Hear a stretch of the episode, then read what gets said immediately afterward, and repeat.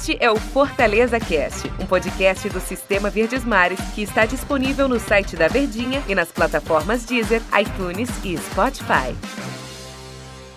Oi, galera que está acompanhando aí mais um Fortaleza Cast, mais um episódio aqui do Tricolor do PC, falando sobre esse resultado em diante do Corinthians, 11 primeira rodada da competição e que resultado, hein, meus amigos? Um placar que poderia ter sido até um pouco mais elástico, com a vitória um pouco mais ainda do Fortaleza pelas oportunidades que foram criadas, mais um gol, três pontos e muito importante esse início de competição para o Fortaleza. Rob Gol, hein? O David não deixou dele, mas o Robson deixou um golaço, hein, Robson? Um golaço para fazer ali a festa na Arena Castelão. Toda vez que eu falo de festa, eu lembro de você, torcedor. Uma festa em casa todo mundo fez, certeza, mas eu digo uma forma simbólica aí, querendo prestigiar os milhares de torcedores que são acompanham, né, são apaixonados pelo nosso futebol. Tom Alexandrino, que estava acompanhando também essa jornada na Verdinha. Um gol, Tom, um golaço, uma vitória, mas a situação poderia até sido um pouco mais elástica para aliviar um pouquinho ao Fortaleza, hein, Tom? Tudo bem, né, Dedê? Grande abraço ao torcedor que tá ligado aqui nos nossos podcasts, né? Fortaleza Cash. Fortaleza que constrói mais uma vitória de Campeonato Brasileiro. Eu acho que vai além de uma simples vitória contra o Corinthians. Eu acho que Falando antes do jogo, quando pegávamos esse cenário de Fortaleza e Corinthians, falando de Série A de Campeonato Brasileiro, pelo tamanho e pela dimensão que tem o Corinthians, pelo peso da camisa, cara, falar que o Fortaleza seria favorito é algo surreal. Olha só em que nível de competitividade alcançou o Fortaleza na Série A de Campeonato Brasileiro. E foi um, um nível de competitividade que ele comprovou em campo.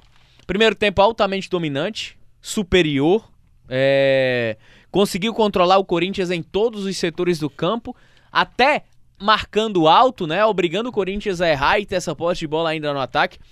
Só que mesmo no segundo tempo, quando o Corinthians teve mais posse de bola, ficou mais organizado ali, com as alterações do, do, do Silvinho para poder ter um pouco mais de dinâmica no meio campo, Fortaleza não sofreu defensivamente. Só que essa vitória traz um outro retrato, cara. O outro retrato de que é um Fortaleza que passadas 11, a gente está falando de 11 rodadas de campeonato brasileiro de Série A, mais da metade do primeiro turno. Mais da metade. Cara, não é empolgação, não é animação de início de trabalho. Essa fase do trabalho do Voivoda de início já passou. E passou por, por um momento de maratona. O Fortaleza maratonou jogos. Não foram só os 11 jogos da Série A. Foram os dois jogos da Copa do Brasil, um clássico rei contra o Ceará.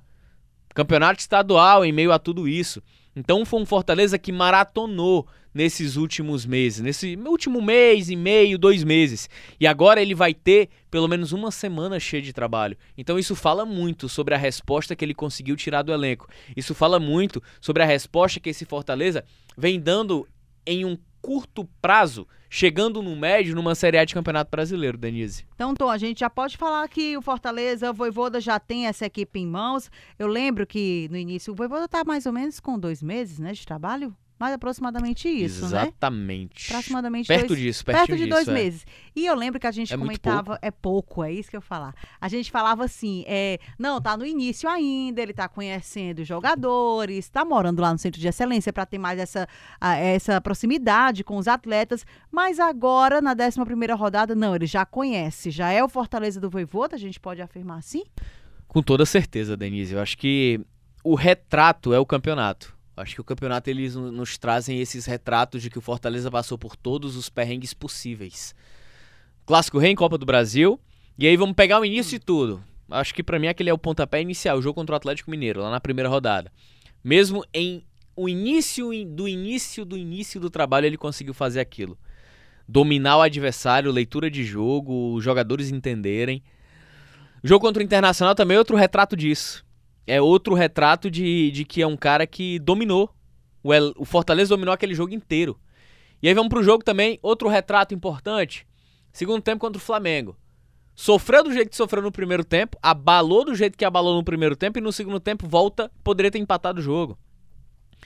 Jogo contra a Chapecoense, cara. Um a menos. Fortaleza sai perdendo no primeiro tempo.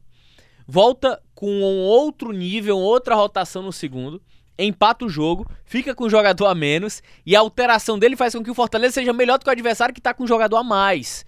Ele vira o jogo, poderia ter feito 3 a 1 e nem sofre na partida. Aliás, fez 3 a 1 né? É, poderia ter feito 4 e nem sofre na partida, até mesmo quando a Chape passou a atacar mais. Goleou o América Mineiro da forma como goleou. Por mais que o Corinthians tenha tido domínio no segundo tempo, foi um domínio de posse. De posse, de territorial, porque atacar, atacar, fazer o Boeck é, operar milagre, fazer defesa, o sistema defensivo sofrer, isso não aconteceu. E aí, para esse compromisso agora, uma semana cheia, importante o Tinga após a entrevista, após o jogo, gente, falou em entrevista que o Fortaleza vai ter pela primeira vez uma semana cheia, né? Então vai ter esse trabalho. É, aí uma expectativa muito grande em relação ao Wellington Paulista, né? Que está ainda tratando do edema na panturrilha direita. O Jussa, eu acho que vai demorar um pouco mais por conta do grau da lesão dele. Não vai poder contar com o Felipe. Que bobeira, hein? Que bobeira do Felipe. Por reclamação, inclusive o cartão amarelo, que é algo que o Voivoda mais pede, né, Denise? Cautela, né? Calma, Felipe, vamos arrancar tua língua. Calma, calma. calma, Felipe. E aí não vai poder contar com o Felipe, mas em compensação tem o Ederson voltando ali. O Ronald, será que deve continuar, Tom? Com certeza. Tô muito partida, bem, né? né? Partidaça do Ronald. E é isso que a gente fala, Campeonato Brasileiro, de novo, aquela situação, aquela retórica chata. É campeonato de regularidade. Para você ter regularidade, você precisa no mínimo de elenco. O Ederson hoje é o principal jogador do Fortaleza, acho que é a principal referência. Não jogou contra o Corinthians. E mesmo não jogando, quem entrou foi o Ronald. Deu conta demais do recado, jogou muito, cara. Desarmou, armou, criou. Então, o Fortaleza ele, ele tem elenco para aguentar, para ter oxigênio e sobreviver a uma competição tão longa que é o Campeonato Brasileiro, que a gente ainda pondera. Pô, tá só no início. Mas a gente tem 11 jogos. E é como o Tinga falou, né? Foram 11 jogos em que você não teve tempo para trabalhar, você não teve tempo para recuperar jogadores. Então a tendência é que seja um Fortaleza, assim como todas as equipes, né? Capaz ainda de crescer de produção. Com outro detalhe, vai pegar o São Paulo, mas um São Paulo que vai jogar no meio de semana na Libertadores. Fortaleza uhum. vai ficar uhum. descansando. E aí tem um outro jogo na outra semana, no outro final de semana contra, contra o São Paulo. Então o Fortaleza ele vai ter um tempo para trabalhar, testar novas alternativas, recuperar jogadores. Contra o Bragantino a mesma coisa, que são os dois próximos jogos do Leão, né? Vai ter uma semana cheia, são 15 dias, dois jogos, situação que o Fortaleza não teve. Então ele vai tentar testar. E um Bragantino que não vai ter Claudinho. E um Bragantino também que vai estar em meio às competições de Sul-Americana também, de mata-mata. Então eu acho que Regularidade: Brasileirão é campeonato de oportunidade. E não se espante se o Fortaleza fizer de 4 a 6 pontos nesses dois próximos jogos. Você falou da, ali dos volantes e eu queria descer um pouquinho. Como Tite, Benevenuto, as dos dois atletas ali, ainda destacam até mais o Benevenuto pelas oportunidades que ele livrou o Fortaleza como eles estão se encaixando e como aquela zaga, bora botar o Tinga nesse pacote, né? Como essa zaga, esse sistema defensivo do Fortaleza se encaixou tão rápido em pouco tempo, então. Absoluto, né? E se você chegar, pô, não tem um Tinga, quem é que vai ali? Você fica a ver navios. Quem? Quem é que tem? De porque não tem, não tem, não dá margem para os caras. Benevenuto não joga. Quem é? E aí? Vou olhar para quem? Ah, tem um quinteiro e tal, aquela coisa toda, né? Ah, Tite não joga. Quem é? Ah, você já consegue ver, ó, tem um Bruno Melo ali. Então, eu acho que é um trio, um trio defensivo de que o Fortaleza ele consolidou. Os caras casaram muito bem. Parece que eles jogam há dois anos juntos, uhum. né? Parece Felipe e Juninho, como era em 2019 e 2020. Então, houve um nível de entrosamento muito alto. E aí, quando a gente fala isso, Dedê, torcedor, é um Fortaleza equilibrado em todos os setores. É um Fortaleza que ofensivamente tem equilíbrio, tem intensidade, tem volume, quebra linhas, consegue sufocar o adversário e quando tem que sofrer, sofre com consciência. Sofre no sentido de que não tem a posse de bola, se defende muito bem. Pikachu e Tinga casaram muito bem pelo lado direito. Crispim cada vez mais num alto nível, principalmente naquela função tática de ter que defender. Então é um Fortaleza equilibrado em todos os setores e a tendência é evoluir. Já que a gente fala de início de trabalho e com 11 rodadas é tudo isso, imagine quando esse trabalho tiver todo evoluído, né? A gente falou de quase todos os setores aqui e esquecemos do gol, só pra gente finalizar aqui, né, Tonzinho? Marcelo Boeck voltando, fazendo seu terceiro jogo na temporada. A gente sente essa diferença, não desmerecendo, claro, cada um tem sua característica, mas como há uma diferença muito grande da qualidade de um para o outro. E, e foi um dos motivos pelo qual o Corinthians ele teve um pouco mais de domínio, né?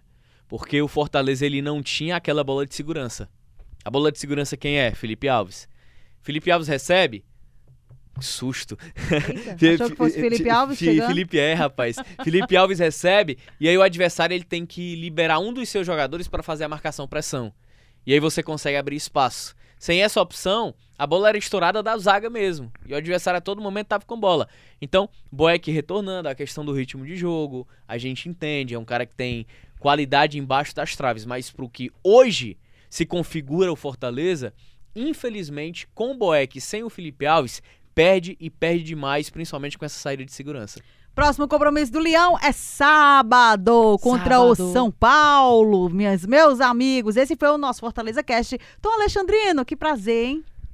Foi bom demais, Vamos hein, Vamos gravar mais vezes. Vamos, sempre, sempre, sempre, Esse sempre. mês de julho bom vai demais. ser daquele jeito. Eita, é o se, preço. A gente se abraçando aqui. Meus amigos, até mais, hein? A gente volta com mais um episódio falando das nossas equipes cearenses no cenário brasileiro. Aquele cheiro, hein? Este é o Fortaleza Cast, um podcast do Sistema Verdes Mares que está disponível no site da Verdinha e nas plataformas Deezer, iTunes e Spotify.